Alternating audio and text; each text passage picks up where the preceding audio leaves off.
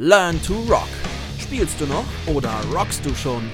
Ja, hier ist der Jeremy von der Learn to Rock Music School und äh, ihr hört wieder den Learn to Rock Music Talk. Heute mal ausnahmsweise mit mir alleine, denn es geht um ein Thema, ähm, das sehr, sehr viele betrifft und oft auch beschäftigt. Und äh, viele von euch sind damit äh, massiver Unwissenheit und oftmals auch mit Hilflosigkeit konfrontiert. Es geht um das Thema Gagen, Gagendeals als junge Band, als Band und ähm, was es überhaupt für Möglichkeiten gibt, ähm, bei einem Konzert sozusagen eine Gage zu erhalten oder vielleicht auch ähm, ja, die andere Variante, dass man etwas zahlen muss, sollte, um überhaupt spielen zu können. Ähm, und ich habe mir einfach gedacht, das wäre einfach mal das, ähm, ein sehr wichtiges Thema, das man anschneiden muss und soll, denn es sollte eigentlich jeder ein bisschen ähm, darüber Bescheid wissen, wie das Ganze so, geht. Ich wollte diesen Podcast eigentlich schon vor einigen Monaten machen, ähm, genauer gesagt ähm, irgendwann Mitte März. Und weil ich mir gedacht habe, ja, jetzt geht so für, für euch da draußen die Konzertsaison wieder los, beziehungsweise ist sie vielleicht schon ein bisschen losgegangen. Im Februar, März, April sind dann doch äh, starke Monate für diejenigen, die schon ein bisschen on the road sind und diejenigen, die wollen, die halt jetzt ein bisschen spielen anfangen oder spielen wollen, für die ist dann der Sommer beziehungsweise der Herbst relevant. Und äh, ja, wie ihr euch vorstellen könnt, ähm, habe ich mich dann natürlich anders entschieden, diesen Podcast nicht zu machen, weil äh, ja die Corona-Krise uns alle mit vollster Wucht brachial ähm, ja in die Fresse getroffen hat, würde ich mal sagen. Ähm, alle Konzerte wurden abgesagt, mal für ein, zwei Wochen, drei Wochen, fünf Wochen, zehn Wochen verschoben dann äh, auf den Herbst verlegt und mittlerweile sind wir irgendwann beim äh, nächsten Jahr 2021 oder 2022. Ähm, ich brauche mich hier da jetzt nicht ähm, groß ähm, auszulassen drüber. Ich glaube, jeder von euch äh, hat da einiges zu berichten und äh, seine eigene Meinung darüber. Aber ähm, schön langsam äh, kehrt bei mir zum Beispiel ja der Musikeralltag in dem Sinne zurück, dass ich wieder sehr, sehr vereinzelt Konzerte spiele. Ähm, und aus diesem Grunde habe ich mir gedacht, wäre es vielleicht nicht schlecht, wenn wir diesen ähm, ja, Podcast jetzt mal machen und über dieses Thema sprechen. Ähm, vorweg alle Zahlen oder Möglichkeiten, die ich jetzt da aufliste und bespreche, die sind alle sozusagen aus der Normalwelt, ähm, weil natürlich Gagendeals und Möglichkeiten zur Zeit der Corona-Krise etwas anders sind oder komplett anders sind, wie wir das gewohnt sind und wie es, würde ich mal sagen, auch nach der Krise äh, sein wird. Ähm, das heißt, diese Zahlen, diese Möglichkeiten, diese Deals sind ähm, für eine ja, normal laufende Welt gedacht. Und ähm, für die nächsten Wochen und Monate gibt es hier, wenn man spielen kann, darf, äh, soll, äh, sicher auch andere Modelle und andere Möglichkeiten. Aber da ist sicher eine ja, eine ganz, ganz wichtige Sache, sich mit dem Veranstalter, der dieses Covid-gerechte Event durchführt, einfach zusammenzusetzen, äh, viel zu kommunizieren und die Möglichkeiten für alle ja, Parteien ausloten. Und dann glaube ich, ähm, kann da auch richtig cooles Zeug funktionieren und vor allem passieren. Die Kultur sollte doch irgendwie weiterlaufen oder wieder etwas anlaufen. Ähm, und es gibt sicher Möglichkeiten, da bin ich ähm, schwer davon überzeugt, die Spaß machen und die auch in einer gewissen Art und Weise sinnbringend für alle Beteiligten sind. Aber jetzt mal äh, kümmern wir uns um mögliche Deals und mögliche Gagenmodelle ähm, für eure Zukunft. Ja, dann lassen wir es losgehen. Ja, vor allem als, als junger Musiker hat man, glaube ich, das große Problem, dass man sich ja in erster Linie um alles selber kümmern muss. Es gibt jetzt keine Booking-Agentur oder keinen, keinen äh, Konzertagenten, der ähm, einem diese Arbeit abnimmt. Ähm, das Thema Booking ist natürlich wieder eine ganz andere Geschichte. Da können wir gern ein separates, ähm, eine separate Folge mal machen. Ähm, es sollte aber heute mal um die Gagen und Gagenmodelle, die geläufigsten Gagenmodelle äh, gesprochen werden.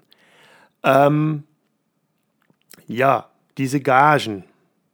Da muss man jetzt mal unterscheiden zwischen ähm, der Art und Weise, welche Musik man macht oder in welchem ähm, Metier man unterwegs ist. Also ähm, der heutige Podcast, der orientiert sich ganz stark ähm, an Bands oder Künstler, die, ihren, die ihre eigene Musik machen die ihre eigene Musik auf die Bühnen dieser Welt bringen wollen.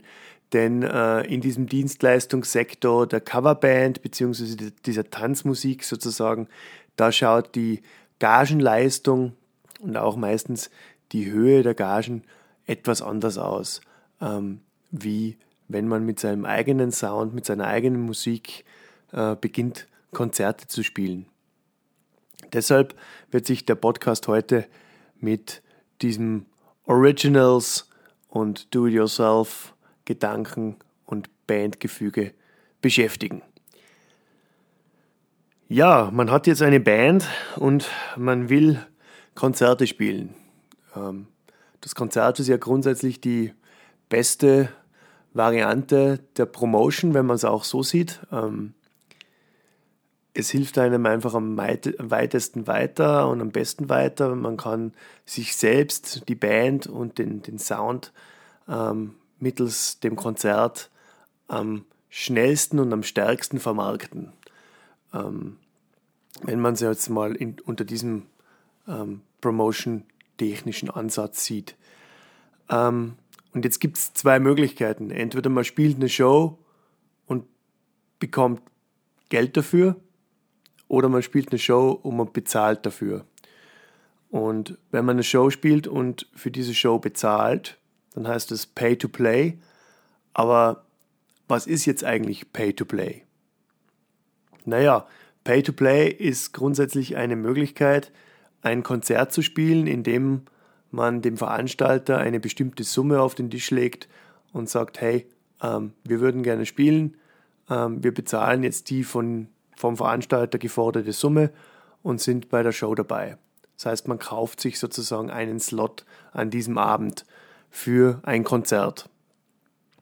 Das ähm, war eigentlich äh, ja, ab den 80er Jahren Usus in dieser ganzen amerikanischen LA-Szene, wo man sich bei den Clubs dann sozusagen eingekauft hat. Ähm, und es wird grundsätzlich in Musikerkreisen immer sehr stark verteufelt. Man muss es, glaube ich, aber aus ein paar anderen Warten und Blickwinkeln sehen. Ähm, viele Veranstalter haben natürlich auch das Problem, dass sie ähm, die Kosten eines Abends sehr schwer reinkriegen.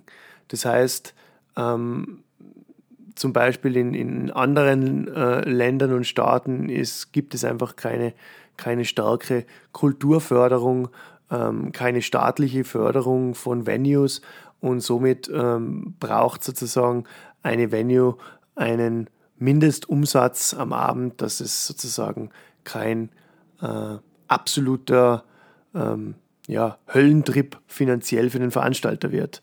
Der Veranstalter hat natürlich bestimmte Auslagen, das kennt ihr, Techniker, Saal, Tonanlage, vielleicht ein Catering, die Leute, die hinter der Bar stehen, die Leute, die den Einlass machen, etwas Promo, Plakate, ähm, Online-Werbung etc. pp. Und der Veranstalter will ja natürlich auch ein Geld dafür äh, bekommen, was er macht oder was der Veranstalter halt auch, ähm, ja, was dem Veranstalter eigentlich auch zusteht. Ähm, natürlich wird das von dem einen oder anderen Veranstalter maßlos ausgenutzt und es werden oftmals vor allem junge Bands massiv zur Kasse gebeten.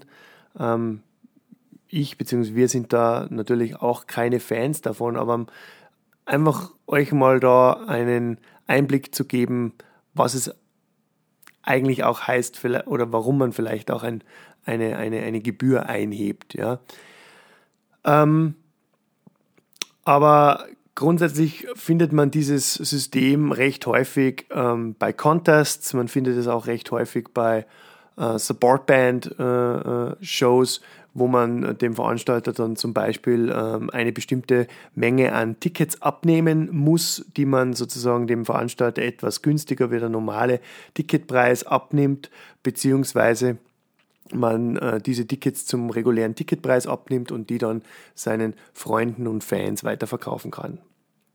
Ähm, Pay-to-Play bei Touring Acts oder bei Tourneen ist wieder ein bisschen was anderes, weil ähm, da gibt es natürlich auch die Möglichkeit, ähm, dass man sich sozusagen, wenn man einen Slot angeboten bekommt, wenn man das schafft, ähm, sich einen Slot auf Natur ähm, finanzieren kann. Heißt aber nicht, wenn ich genug Geld hinlege, dass ich sofort einen Slot bekomme. Also das äh, bei weitem nicht.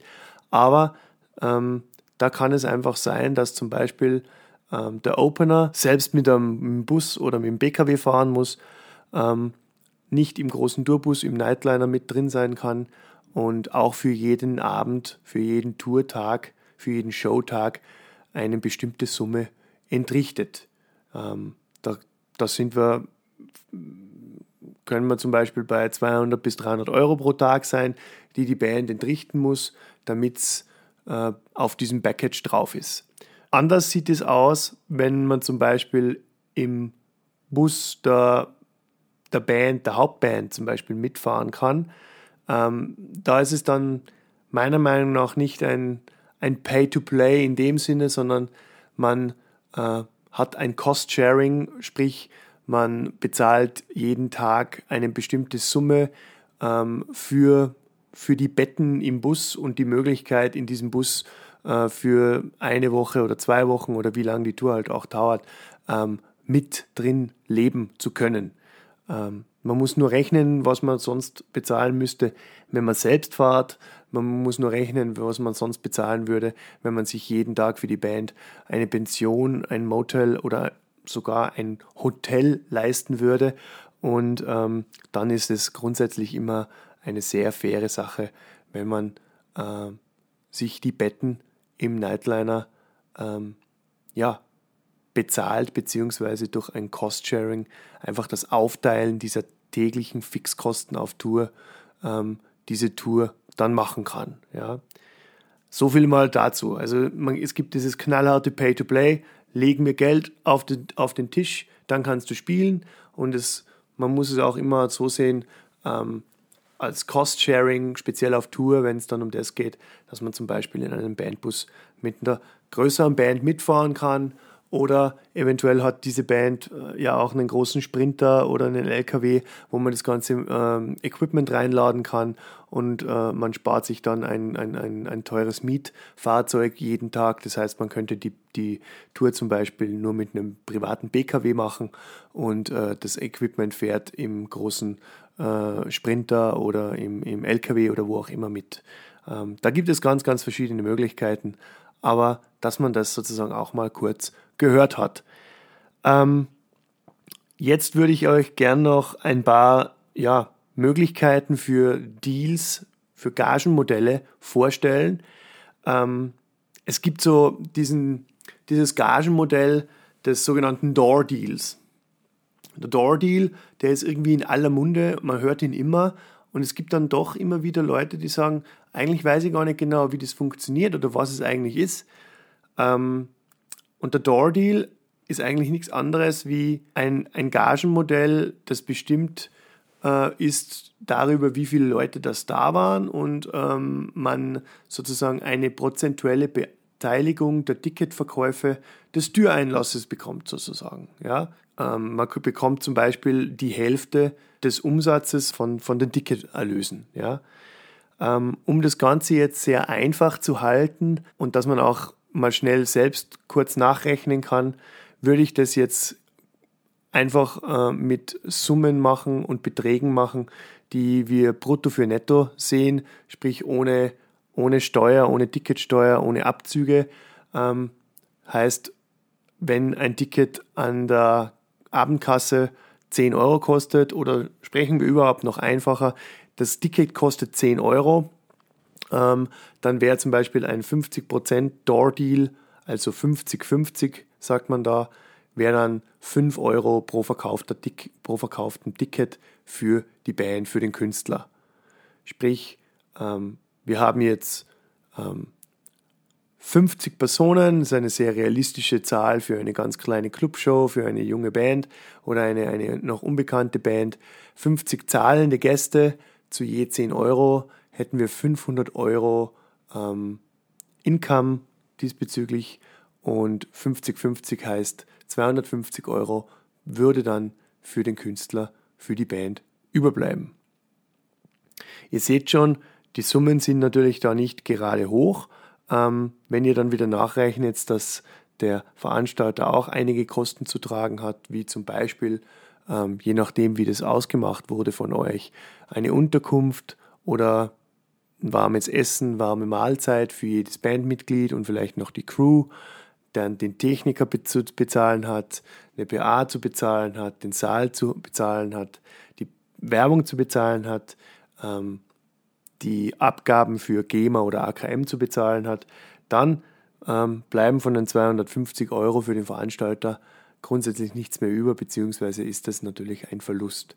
Und das erklärt jetzt auch wieder, warum viele Veranstalter in diese Pay-to-Play-Richtung gehen, beziehungsweise sich Sicherheiten von den Bands, von den Künstlern geben lassen.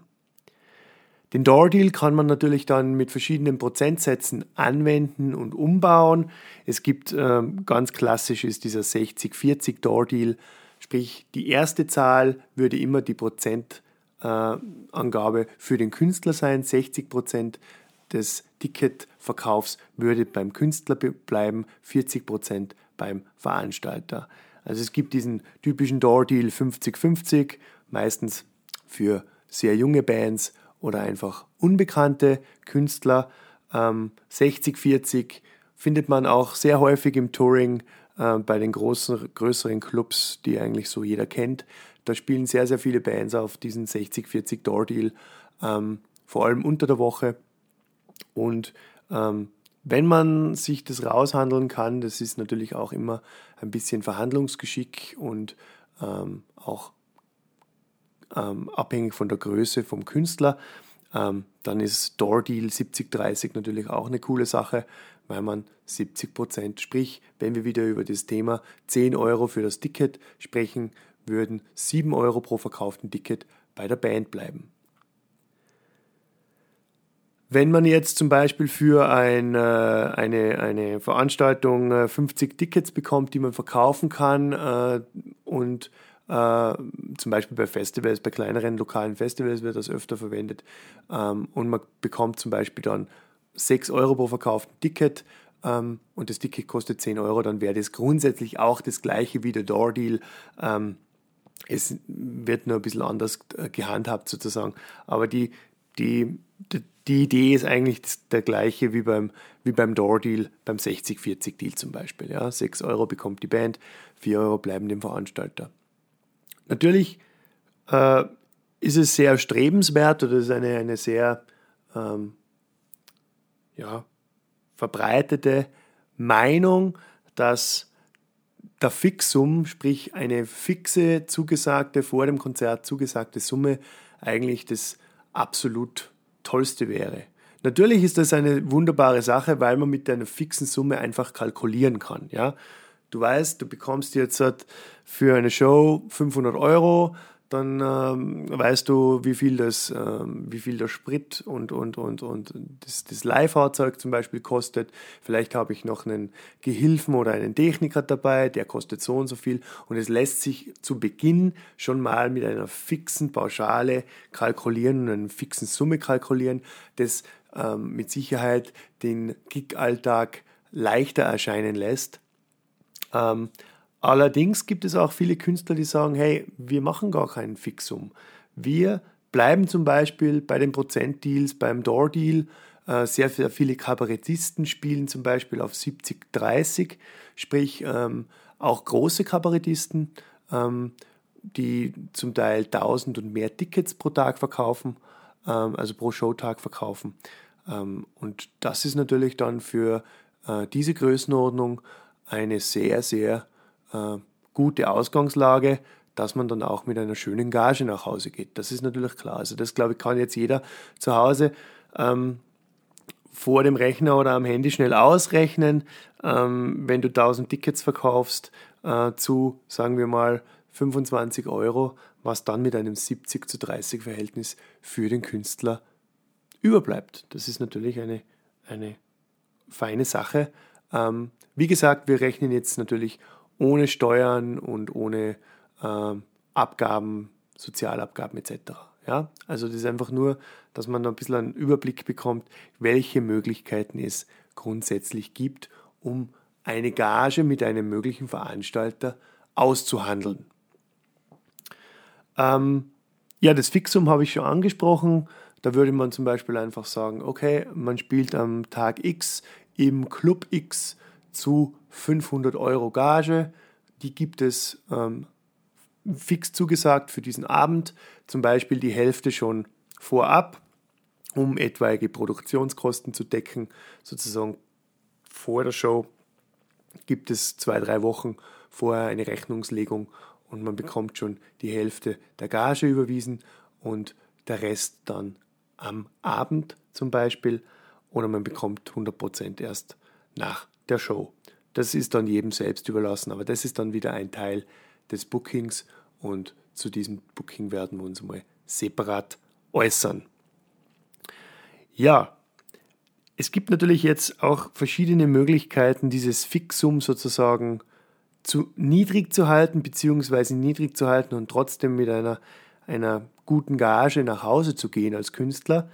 Und das sind jetzt natürlich eher Modelle für Bands und Künstler, die wissen, Sie ziehen schon ein paar Leute in diesem und diesem Bereich und können so mit diesen Überlegungen etwas spielen. Der Vorteil ist, ähm, dass der Veranstalter kein so ein großes Risiko hat und der Künstler immer die Option hat, etwas mehr zu verdienen als der reine Fixum. Und da sprechen wir jetzt zum Beispiel mit einem Fixum gegen Prozente. Sprich, der Fixum sind 500 Euro. Ähm, um den jetzt wirklich mal gering zu halten oder vielleicht auch nur 250 Euro, je nachdem, wie groß die Band ist. Und man bekommt aber 70 Prozent ähm, ab der ersten Karte. Sprich, wenn man sozusagen dann drüber ist, dann kommt, kommt man sozusagen mit 70 Prozent ab der ersten Karte ähm, raus und das kann in der Tat ein eine gute, eine, ein guter Abend werden sozusagen. Ja. Der Künstler rechnet, dass circa, sagen wir mal, 100 Personen kommen. Der Veranstalter ist sich nicht ganz sicher, der denkt sich vielleicht, ja, es kommen nur an die 80. Ähm, und man hat wieder diesen Ticketpreis von 10 Euro, sprich ähm, bei 80 Besuchern würden das ein Ticketeinkommen von 800 Euro sein. Bei 1000, äh, bei 100 Besuchern wären das schon 1000 Euro und äh, man hat 500 Euro Fixum. Sprich, da greift natürlich dieser Prozentdeal und ähm, bei 70-30 heißt es, man würde dann sozusagen von den 1000 Euro Ticketeinnahmen 70 Prozent abgreifen, sprich 700 Euro und dann wäre man als Künstler schon 200 Euro höher, wie vorher der 500 Euro Fixum ausgemacht wurde.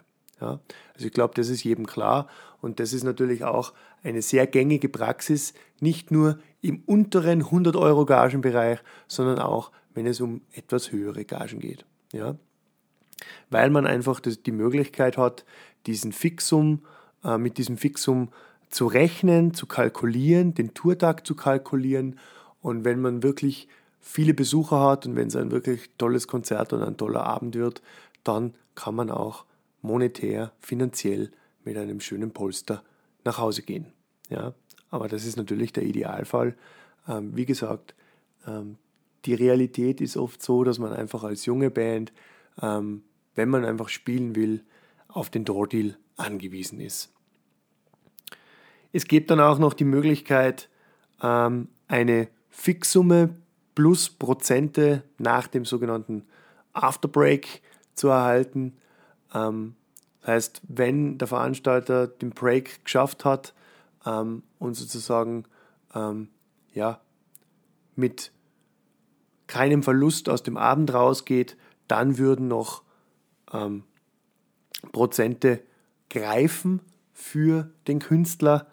Und ähm, das ist natürlich immer ein bisschen eine, äh, ja, eine schwierige Sache, weil man muss auch bedenken, dass man das ein bisschen kontrollieren muss, wie viele Leute hier sind, wie sind die Kosten beim Veranstalter, wie viele Tickets hat der Veranstalter wirklich verkauft.